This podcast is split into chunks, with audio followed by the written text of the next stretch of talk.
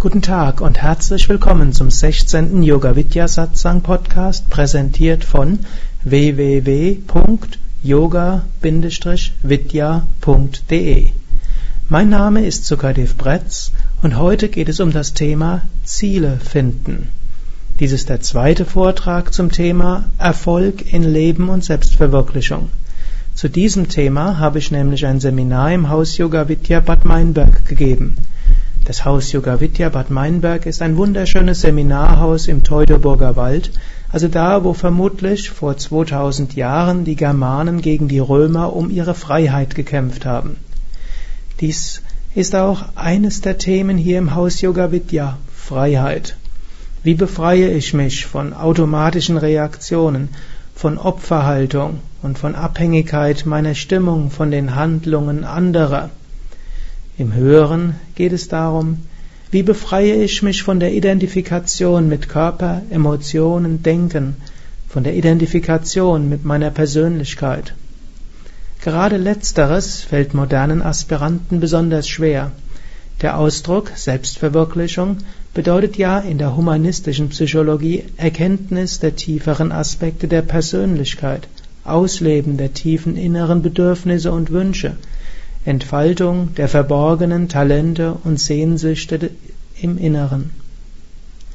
Yoga bezieht all das ein, geht aber weiter. Yoga sagt, es gibt ein transzendentes Selbst jenseits der individuellen Person. Und von der Identifikation mit dieser Person können wir uns lösen. Im Lateinischen heißt ja der Ausdruck Persona Maske. So ist auch die tiefere Persönlichkeit nur eine Maske des göttlichen Bewusstseins in uns. Eine Maske, durch die das göttliche Bewusstsein sich ausdrücken kann. Dieses göttliche Bewusstsein ist jederzeit präsent und gegenwärtig und manifestiert sich in allem, in jedem und in jedem Ereignis. Es ist immer wieder wichtig, im Hier und Jetzt dieses Bewusstseins gewahr zu werden. Egal was du gerade tust, ich empfehle dir, mache das genau jetzt. Spüre Bewusstsein an sich.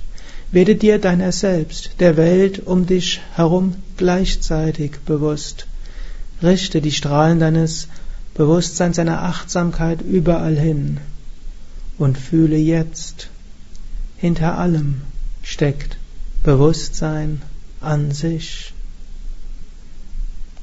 Erfahrung von Einheit ist jetzt. Erfahrung von Verbundenheit ist jetzt. Erfahrung von Liebe ist jetzt. Obgleich es möglich ist, jetzt und sofort das Unendliche zu spüren, können wir dennoch auch individuellen Zielen nachgehen.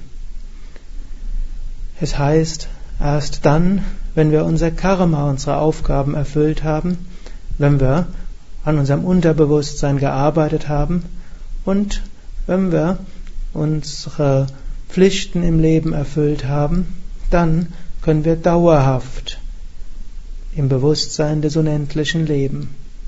Bis dahin können wir uns immer wieder der Verbundenheit bewusst machen und können auch Zielen nachgehen, die uns helfen, unserer Bestimmung zu folgen. Und darum geht es in diesem Podcast. Da dieser Podcast die Fortsetzung des letzten ist, empfehle ich, Podcast Nummer 15 anzuhören, bevor du diese Sendung anhörst. Und gleich noch ein paar Anmerkungen. Dieser Vortrag ist ein Live-Mitschnitt. Ich habe dabei verschiedene Entspannungs- und Visualisierungsübungen herausgeschnitten, denn die meisten hören diese Vorträge unterwegs und können so die Übungen nicht mitmachen. Wenn also an ein paar Stellen ein abrupter Themenwechsel folgt oder du merkst, da fehlt doch etwas, weißt du den Grund. Ich hoffe, dass dieser Podcast dir dennoch einige Anregungen gibt, wie du deine persönlichen Ziele finden kannst und vor allem auch, wie du deine individuellen Ziele in Harmonie bringen kannst mit dem, was sein soll. Ich möchte hier auch all denen danken, die mir Feedback zum letzten Podcast gegeben haben. Eine Hörerin sagte, dass sie die Podcasts vor der letzten Sendung besser fand. Sie hat lieber etwas Rauschen und dafür eine natürlichere Stimme. Das werde ich jetzt beherzigen und dieses Mal auf die softwaremäßige Rauschunterdrückung verzichten.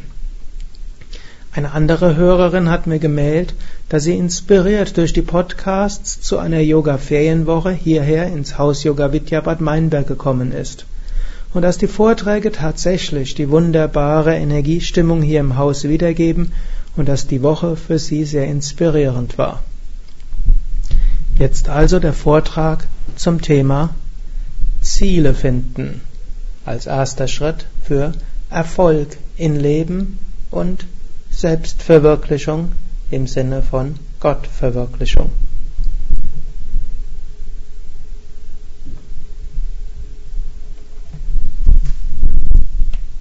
Es gibt so den berühmten Ausspruch, Erfolg ist das, was folgt, wenn wir die richtigen Dinge tun und letztlich auch, und wenn es so sein soll. Alles liegt nicht in unserer Hand, so ähnlich wie wenn ein Bauer im Herbst ernten will, dann muss er den Boden vorbereiten, pflügen, düngen, er muss säen, eventuell muss er zwischendurch Unkraut jäten, gehen wir noch vom alten Bauer aus, und danach muss er die richtige Zeit finden, um zu ernten.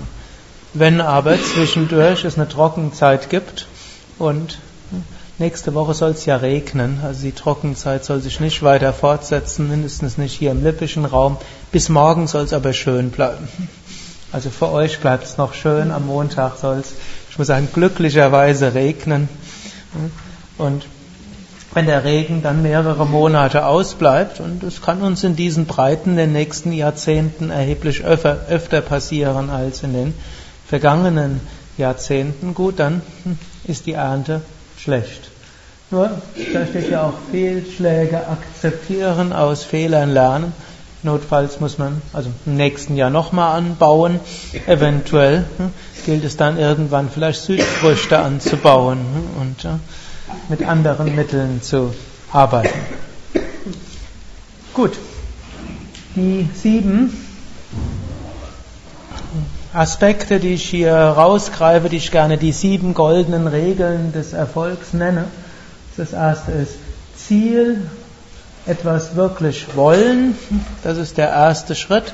Wenn wir uns unserer Ziele nicht bewusst sind, dann fließt auch die Energie nicht hinein. So zu leben, ich will mal schauen, was passiert. Das ist auch eine Weise zu leben und manche Menschen sind damit ganz glücklich. Nur erfolgreich wird man dann in den seltensten Fällen. Aber ich hatte gestern auch schon die Einschränkung gemacht. Es gibt auch eine bestimmte Form von Bhakti-Yoga, also auch eine bestimmte Form von Spiritualität, die auch da einhergeht, dass man keine konkreten Ziele hat. Und das ist auch okay. Aber das äh, ist dann etwas anderes, als worüber wir heute und an diesem Wochenende sprechen. Dann Ziel haben, zweitens davon überzeugt sein, sowohl dass man selbst erreichen kann, als auch dass es wünschenswert ist. Das dritte ist, bereit sein, dafür Opfer zu bringen. Von selbst geschieht es ob meistens nicht. Dann das vierte ist, die richtigen Mittel lernen und anwenden. Und das heißt dann auch, und daher ist der vierte Punkt besonders wichtig, Ihnen in Zusammenhang mit dem ersten, ersten Aspekt zu sehen, die Mittel, die wir anwenden, auch öfters überprüfen. Sind sie zielgerecht? Führen sie zu dem Ziel? Diese Fragen stellen Menschen oft nicht. Oft haben sie die Vorstellung, ich will das Ziel haben und so und so hat es zu sein. Sie fragen sich zu selten, die Mittel, die ich jetzt anwende, sind die wirklich geeignet für das, was ich eigentlich erreichen will oder was ich das Gefühl habe, was meine Aufgabe ist. Ziel muss ja nicht notwendigerweise, darüber hatten wir gestern Abend auch gesprochen, ego-orientiert sein, wo man sagt, ich will das, sondern wir können das Gefühl haben, das ist meine Mission, das ist meine Aufgabe, das ist meine Verantwortung und das merke ich irgendwie, das soll ich tun. Und auch dort Und oft ist gerade dann, wenn man diese Sache hat, da denkt man, wenn das, wenn ich spüre, das ist meine Aufgabe, dann müsste das auch irgendwie gehen und alle Leute müssten mir auch dabei beistehen. Wenn ich schon so hehre Ziele habe, dann hat das Schicksal gefälligst dafür zu sorgen, dass dem auch so alles funktioniert. Auch so ist das Leben nicht unbedingt. Wir sollen ja lernen in der Verfolgung dieser Ziele. Und daher immer wieder schauen, ist das die, sind das die richtigen Mittel, die ich dort anwende. Und Fehlschläge akzeptieren und aus und mit Fehlern lernen. Nur so wachsen wir. Es gibt dort, ich kann mich erinnern, bei meinem zweiten Ashram-Besuch, ist jetzt schon 25 Jahre her, dort war so auf dem Schreibtisch der äh, Büroleiterin, wird man glaube ich schon, hier, wird man hier in Deutschland sagen. Auf dem Tisch der Büroleiterin war dort so ein großes Schild und da stand, äh, wer wenig macht, macht wenig Fehler. Wer viel macht, macht viele Fehler. Wer gar nichts macht, macht den allergrößten Fehler. Gut, ich habe es jetzt ein bisschen abgewandelt. Eigentlich stand auf Ihrem Schreibtisch ja, danach, wer, viele Fehl, wer viel macht, macht viele Fehler, wer wenig macht, macht wenig Fehler. Daher, mache nichts, tue nichts und sei nichts. War natürlich ironisch gemeint. Also ich mag das in den anderen drei Schritt, wer wenig Fehler macht, macht. Äh, wer wenig macht, macht wenig Fehler. Wer viel macht, macht viel Fehler. Und wer nichts macht, macht den größten Fehler. Also Fehler kommen und zwar nicht nur wir machen die Fehler, sondern auch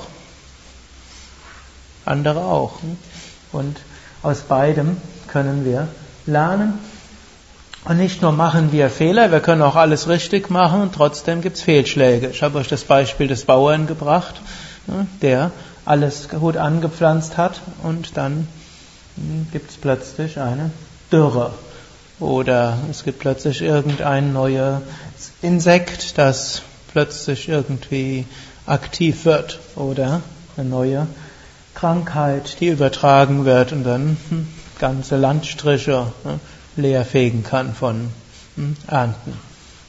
Also Fehlschläge kommen und dann muss man die Anstrengung verdoppeln, vielleicht nochmal sich der Ziele bewusst werden, vielleicht nochmal schauen, welche neuen Mittel gibt es dort und eben für all das immer einen offenen Geist behalten.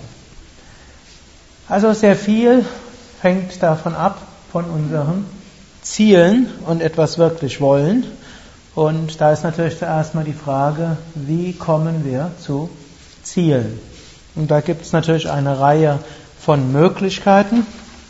Eine Möglichkeit ist, darum, äh, um Führung zu bitten, sei es unser höheres Selbst, unser Unterbewusstsein oder Gott oder die kosmische Energie, je nachdem, was für einen Bezug wir dazu haben. Und besonders hilfreich ist es, das zu tun vor oder nach Entspannungstechniken. Eine zweite Möglichkeit ist, sich vorzustellen, das gilt insbesondere, wenn wir mehrere hm, Alternativen haben, zum Beispiel man hm, orientiert sich beruflich neu und weiß jetzt nicht, soll ich mich selbstständig machen, soll ich jetzt nach einem Jobangebot suchen, soll ich bereit, soll ich umziehen dafür? Hm, und man hat vielleicht drei oder vier konkrete Alternativen dort und dann vielleicht besser ist es noch, wenn man nur zwei hätte. Das vereinfacht die Sache etwas. Ich sage etwas. Und dort gibt es eine Möglichkeit. Wir stellen uns vor, wir haben es erreicht. Und wenn wir es dann erreicht haben, also wenn wir die, die Vorstellung, alles erreicht zu haben, dann können wir überlegen, wie fühlt sich das an. Das ist manchmal auch ein Problem. Menschen rennen nach etwas, ohne, sich, ohne zu wissen, was es heißt, und nachher beschweren sie sich. Also zum Beispiel angenommen, jemand will ein ein Top-Schauspieler werden. Und gut, die wenigsten werden es, aber manche werden es und nachher beschweren sie sich über den Verlust der Privatsphäre. Wenn man ein berühmter Schauspieler ist, hat man letztlich keine Privatsphäre mehr oder hat eine sehr eingeschränkte. Wenn man das nicht in Kauf nehmen will, dann sollte man besser nicht so danach streben. Oder man kann schauen, dass man auf andere Weise danach strebt.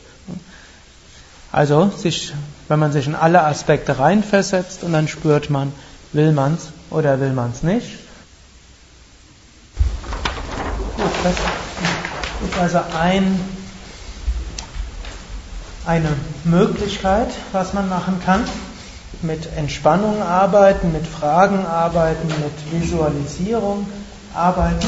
Ich will gerade nochmal alle drei aufschreiben, sodass ihr euch die auch mitschreiben könnt, wenn ihr das nach diesem Seminar fortführen wollt oder auch vielleicht in den Yoga-Stunden nochmal wiederholen wollt. Da ist ja auch immer wieder Entspannung da. Oder auch in der Meditation. Also, das eine ist Frage stellen.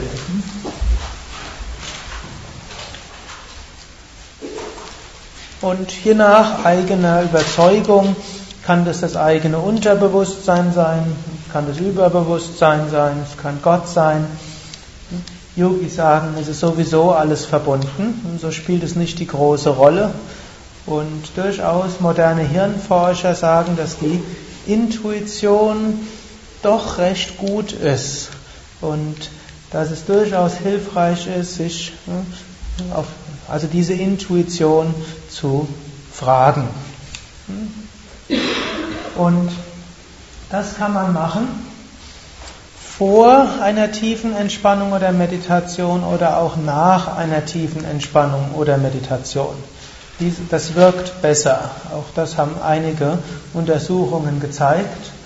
Und diejenigen, die sich ein bisschen auskennen mit Yoga, das wird so auch als Sankalpa bezeichnet.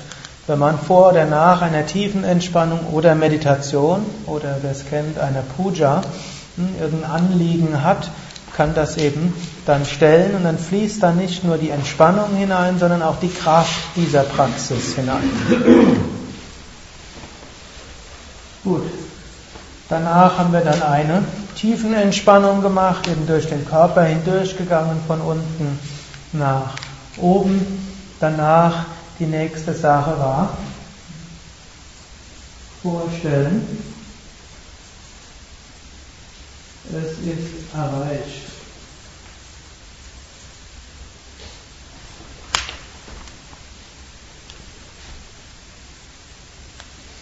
Und das kann man machen.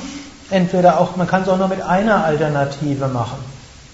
Also man stellt sich so vor, das hat man erreicht und man ist schon fast sicher, ich will mich in der Richtung entscheiden, aber dann ist man noch nicht, noch nicht ganz 100% sicher, sondern man visualisiert es sich, ich habe es erreicht. Und dann kann man sagen, wie fühlt sich das an? Damit sieht man, ist es überhaupt ein wünschenswertes Ziel? Und das kann man natürlich auch mit mehreren machen.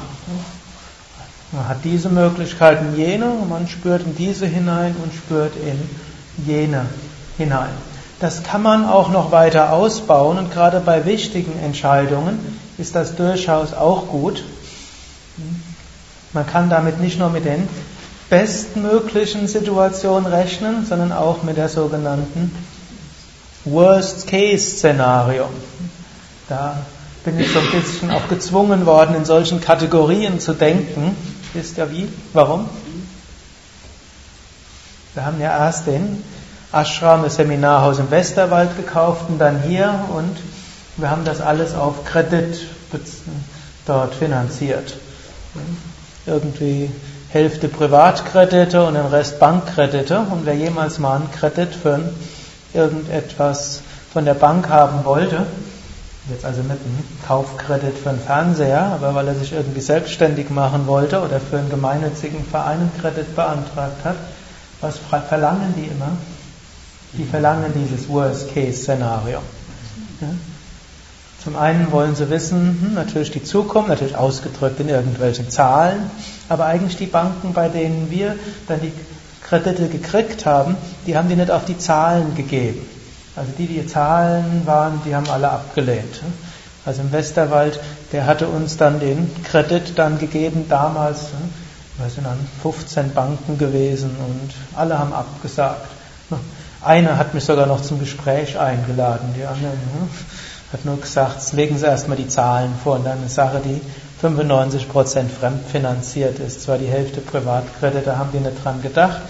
Einer hat mich aber eingeladen und, den anderen, der der Projektleiter damals war, und der hat dann so dann interviewt, so Fragen, ja, wie stellen Sie sich denn das vor, wie das alles ist? Und danach, und was machen Sie, wenn die Sache schief geht? Und sagen Sie mir genau, was kann alles schief gehen? Und wie reagieren Sie dann? Gut, und dann habe ich ihm das so alles erzählt und war irgendwie, hatte ich, war ich da irgendwo vorbereitet über irgendwelche Hefte, die ich dort gelesen hatte, über wie spricht man mit Banken und welche Fragen stellen die einen. Und der fand das dann irgendwie gut und dann hat er uns den Kredit genehmigt. Irgendwie so vor ein paar Jahren, bevor wir hierher sind, hatte ich mit dem gleichen nochmal so ein Gespräch. Da ist er kurz vor die Rente, hat er gesagt, er geht jetzt gerne in Rente. Denn jetzt müsste alles an Basel II machen, das sind irgendwelche neuen Kreditregeln und da hätte er zum Beispiel uns niemals einen Kredit geben können. Aber er selbst hätte, hätte fast keinen faulen Kredit vergeben. Und für ihn waren das immer, er hat die Leute gefragt. Er hat sie gefragt über ihre Visionen und er hat sie gefragt über Worst-Case-Szenario. Und wenn er festgestellt hat, beides klingt vernünftig, und dann hat er intuitiv den Kredit vergeben. Es ging heute leider nicht mehr so. Aber anscheinend ging es doch, denn für hier haben wir ja auch einen Kredit gekriegt, wo auch andere Banken uns das abgelehnt hatten. Aber die Bank hier, die hat auch gesagt, uns geht es mehr um die Leute und weniger um Zahlen. Denn Zahlen können sich ändern und kann man fabrizieren. Sondern uns sind wichtig die Leute, die dahinter stehen. Und die wollten auch Worst-Case-Szenarien. Was machen wir, wenn es schief geht? Und die wollten das sogar mit Zahlen ausgemauert haben. Und dann haben wir uns irgendwas vorgestellt, was man dann alles anstellt. Gut, das erwähne ich euch, weil wenn ich euch solche Geschichten erzähle, wird es vielleicht noch klarer. So könnt ihr euch also auch ausmalen, was mache ich, wenn es schief geht? Und wie fühle ich mich, wenn es schief geht?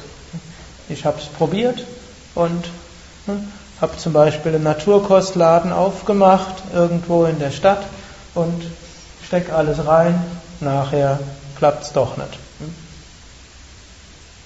Dann kann man überlegen, was mache ich dann? Gut, und da gibt es manche, die sagen, gut, dann habe ich das dort verloren und dann mache ich halt woanders was auf oder ich probiere es nochmal oder und so weiter. Ich habe wenigstens die Erfahrung gesammelt und andere sagen, ja, wenn ich mich selbstständig gemacht habe und alles verloren habe und äh, das ist dann grässlich. Und dann kann man überlegen, wenn ich jetzt beides so miteinander vergleiche, das Best-Case-Szenario und das Worst-Case-Szenario, wie fühlen sich beide zusammen an? Und dann gibt es den einen oder anderen, der sicherheitsorientierter, zum einen, zum einen vielleicht sogar gezwungenermaßen, weil es andere gibt, die von einem abhängen. Oder er sagt, ja, eigentlich so ein bisschen Risiko, das bringt ein bisschen Abenteuer in mein Leben. Und jetzt äh, so irgendwo abgesichert, das Beamtendasein habe ich ja jetzt schon 15 Jahre gehabt und macht mich ständig unglücklich. Da gehe ich doch einfach mal raus. So am Rande erwähnt, um euch ein bisschen auch zu ermutigen auch mal was Neues zu erwähnen. Unter allen Berufsgruppen in Deutschland ne, sind die Beamten am unglücklichsten. Nicht deshalb, weil die, weil die Arbeitsumstände so schlecht sind. Die sind keinesfalls schlechter als irgendwo anders. Ne, sondern eine Erklärung ist, Beamter zu sein ist so was Sicheres, dass auch wenn Menschen merken, das ist ihnen nicht gemäß, dann bleiben sie trotzdem. Und also ist einfach etwas, das dieses Sicherheitsbedürfnis der Lebenszufriedenheit entgegensteht. Ich kann mich erinnern, wir hatten hier so einen, der war noch eine, er ist sogar noch heute Mitarbeiter, der war verbeamtet gewesen, und zwar in irgendeiner Berufsgruppe, wo man anschließend niemand mehr verbeamtet hat. Und der hat sich entschieden, Mitarbeiter bei Yoga Vidya zu werden. Alle haben ihn für verrückt erklärt. Alle hätten gemeint, es wäre besser, wenn er den Rest seines Lebens in einer Position verbringt, wo er ständig unglücklich ist. Also gesteigert, übersteigertes Sicherheitsbedürfnis steht oft dem Glück entgegen. Natürlich meine ich auch nicht, dass man jedem Impuls folgen sollte. Natürlich gerade dann, wenn man Kinder hat, wird man vielleicht etwas anders noch entscheiden, als wenn man Single ist oder wenn vielleicht auch Eltern davon abhängen, dass ihr Altersheim, das sie brauchen, vom Einkommen des äh, Kindes abhängt, gibt es ja auch, und es gibt viele andere Möglichkeiten, dann wird man vielleicht darauf mehr Rücksicht nehmen sollen. Aber ein bisschen Mut ist auch gut. Ich wollte kurz was dazu sagen, weil ich finde, das ist eigentlich ein Sicherheitsbedürfnis, je größer das ist, ist es ja letztendlich spiegelt das ja nur den Grad der Angst, die man hat, die dahinter steht. Und je, also je mehr Bedürfnis man hat, desto größer ist die Angst, irgendwas. Und Angst ist etwas, was unglücklich macht, glaube ich. Also von daher ist es auch das geht in die gleiche Richtung. So werden wir ja auch noch einiges über Mut ne? sprechen. Ja, als dort. Aber Menschen sind unterschiedlich und nicht jedem liegt das Abenteuer. Muss man auch sagen. Also es gibt auch Leute, die sind Beamte und glücklich. Bitte? Und manche werden es deshalb und ja, muss es auch geben. Wir hatten glücklicherweise gute Erfahrungen mit Verwaltungen bisher. Also eigentlich besser, als man es meistens meint. Es gibt auch ein paar kleine Ausnahmen, aber insgesamt, vor allem hier in Bad Meinberg, sind wir sehr zufrieden mit den Beamten, mit denen wir es bisher zu tun hatten. Gut, das, die, die dritte Übung, die wir gemacht haben, nach Entscheidung, nachhaken. Man könnte auch sagen, nach vor endgültiger Entscheidung.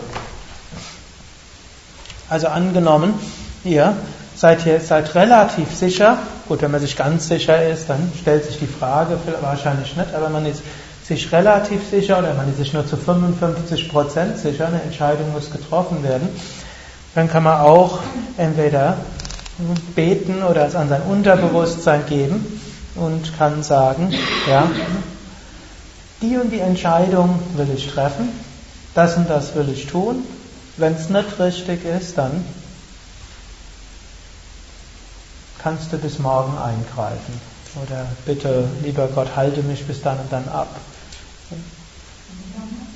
Bitte, lieber Gott, halte mich bis dann und dann ab. Halt mich ab davon, das zu tun. Der Hintergrund ist, wenn wir mal eine Entscheidung getroffen haben, wirklich getroffen haben, dann folgen wir der. Und wenn wir es jetzt innerlich so drei Viertel getroffen haben, dann können wir nochmal, um sicher zu gehen, entweder unser höheres Selbst fragen oder hm, wir können es an Gott richten oder wenn eine Beziehung zu einem konkreten Meister oder Meisterin hat, kann es an ihn oder sie richten, wie auch immer, an dem wir das richten wollen. Und dann sagen, und wenn bis dann und dann nichts dagegen steht, dann gehe ich dort richtig ran. Und was dagegen sprechen kann, da kann verschiedenes. Entweder plötzlich spürt man innerlich, soll nicht sein, plötzlich spürt man, plötzlich geschehen irgendwelche äußeren Dinge und so weiter.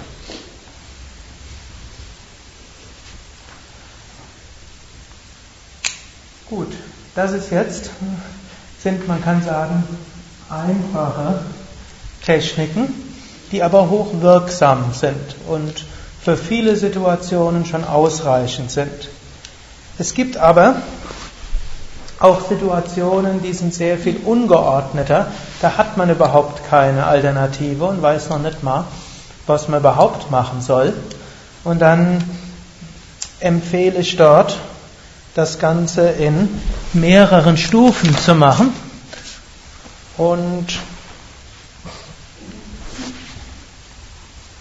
der erste Schritt wäre mal so eine Art Brainstorming.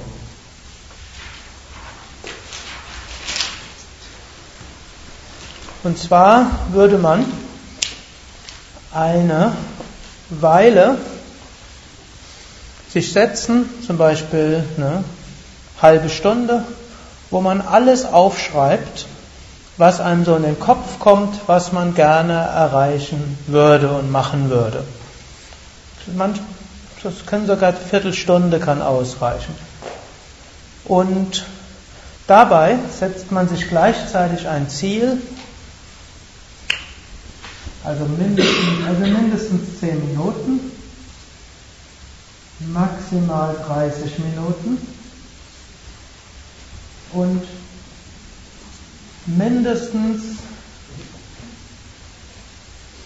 manche sagen manche eins, manche zwei, ich sage am liebsten zwei, zwei Blätter A4 vollschreiben.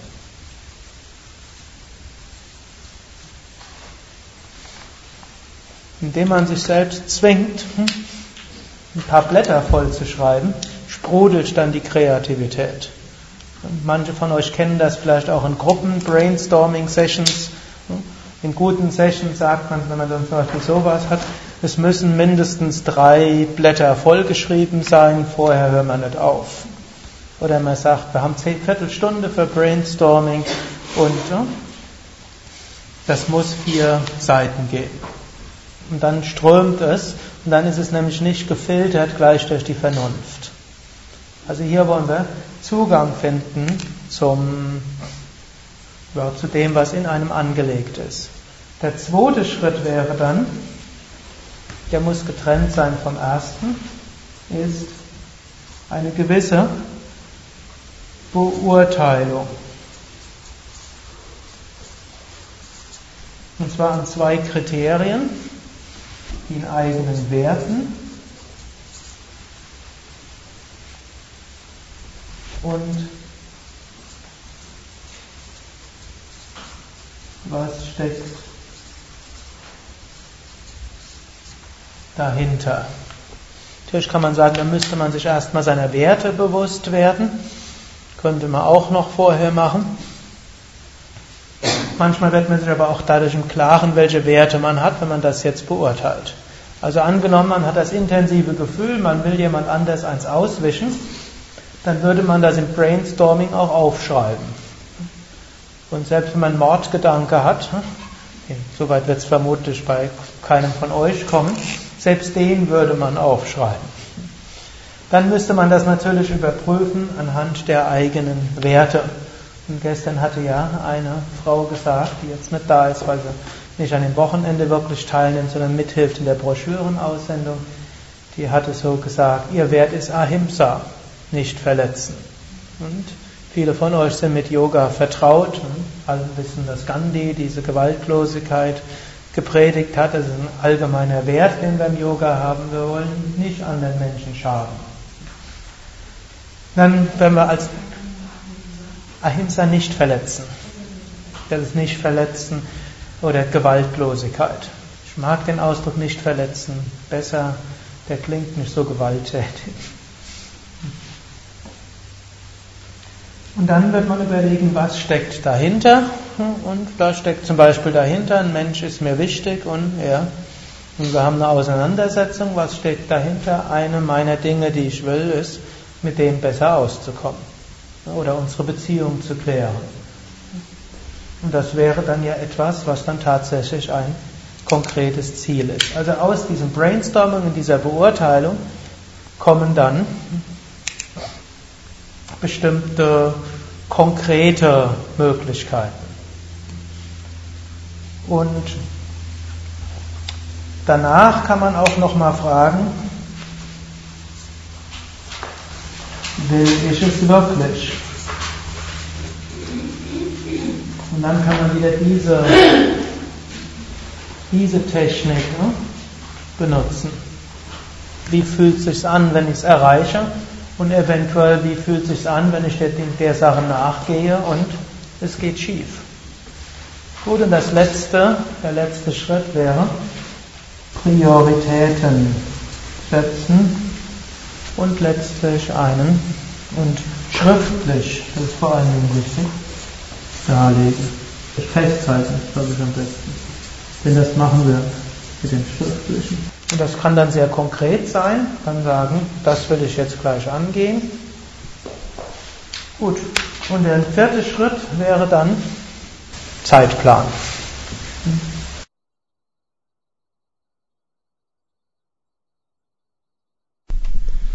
Das war also der 16. Yoga Vidya Satsang Podcast. Der zweite von wahrscheinlich vier Vorträgen zum Thema Erfolg in Leben und Selbstverwirklichung. Das Buch von Swami Shivananda mit dem Titel Erfolg in Leben und Selbstverwirklichung ist leider nicht mehr im Buchhandel zu beziehen. Einige Restexemplare sind in den Yoga Vidya Shops und im Haus Yoga Vidya Bad Meinberg noch zu haben. Ein anderes Buch von Swami Shivananda zum Thema heißt Die Kraft der Gedanken. Dieses kannst du bestellen unter www.yogaversand.de oder du kannst es erwerben in den meisten der über 40 Yoga Vidya Stadtzentren. Hier schon mal eine Ankündigung für die nächsten Wochen. Hier im Haus Yoga Vidya beginnt jetzt die Sommersaison. Das heißt, von Mitte Juni bis Ende September haben wir besonders viele Teilnehmer in unseren Seminaren und Ausbildungen. Und ich werde sehr viel unterrichten. Ich werde dennoch jede Woche einen Podcast senden. Es kann aber sein, dass ab und zu die Einleitung und der Schluss fehlt oder dass der Podcast etwas kürzer wird. Informationen zu den Seminaren und Ausbildungen in den Yoga Vidya Stadtzentren und auch in den Yoga Vidya Seminarhäusern im Westerwald und im Teutoburger Wald findest du unter www.yoga-vidya.de www.yoga-vidya.de